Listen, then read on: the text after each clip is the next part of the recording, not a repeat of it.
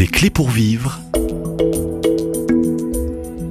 avec Nathalie Cardon.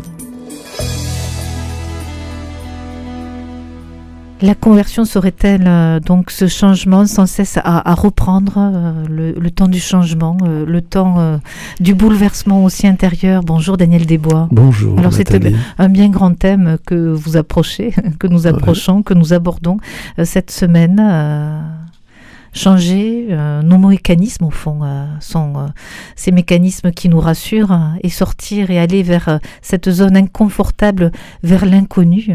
Alors si on abordait si on creusait aujourd'hui avec vous ce lieu inconfortable lieu douloureux mais lieu plein de paradoxes hein, de fécondité parfois la souffrance serait-elle ce lieu privilégié euh, pour, euh, au fond, euh, vivre le temps du changement et, vivre le temps de la conversion, Daniel Desbois?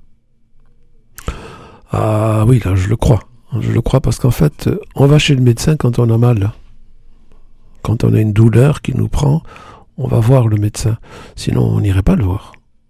On serait en bonne santé. au niveau de l'âme, c'est pareil. Au niveau de l'âme, du fait qu'on est pécheur, qu'on est marqué par le péché, qu'on pêche, qu'on a, on a subi le mal et qu'on le fait aussi, qu'on le crée le mal, euh, on, est, on est à un moment en contact avec la souffrance. Soit elle est masquée, soit elle est apparente. Et quand elle est apparente, est-ce qu'elle est suffisamment forte pour que je me pose des questions? Donc le, le pivot du, changement, ça va être la souffrance. D'ailleurs, il y a une, parole de, de, psaume qui dit ceci euh, Avant d'avoir souffert, je m'égarais. Avant d'avoir souffert, je m'égarais. Maintenant, je pratique les commandements, je pratique tes ordres, Seigneur.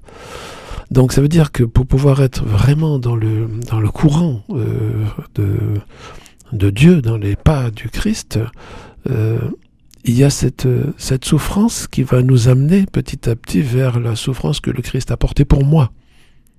Mais encore faut-il que j'ai que j'ai accès à elle, parce qu'on peut, de manière très psychologique, on peut blinder sur la souffrance. On peut se blinder et puis croire qu'on est heureux. Et c'est pour ça qu'il y a un mensonge que l'on porte en soi. Il y a un décalage toujours entre le donner à voir et ce que je suis et ce que je vis en profondeur, en vérité.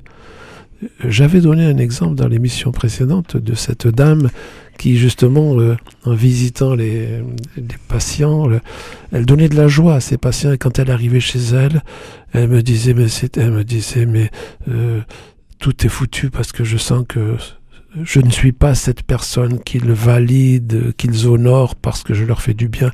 Je sens qu'au fond, je suis une pauvre fille, en fait, ça voulait dire ça. Donc vous voyez, elle prend conscience du décalage, et on est tous, tous, plus ou moins en décalage, c'est-à-dire on porte en nous un mensonge. Et qu'est-ce qui fait la difficulté de la conversion? C'est l'accès à la vérité. Donc pour pouvoir accéder à la vérité, il faut d'abord que j'ai accès au mensonge que je porte en moi. C'est au fond, qui es-tu? Au fond, c'est inévitable. Au fond, c'est inévitable. Mais euh, c'est la souffrance qui va m'apprendre petit à petit à être en vérité. Et à faire la vérité.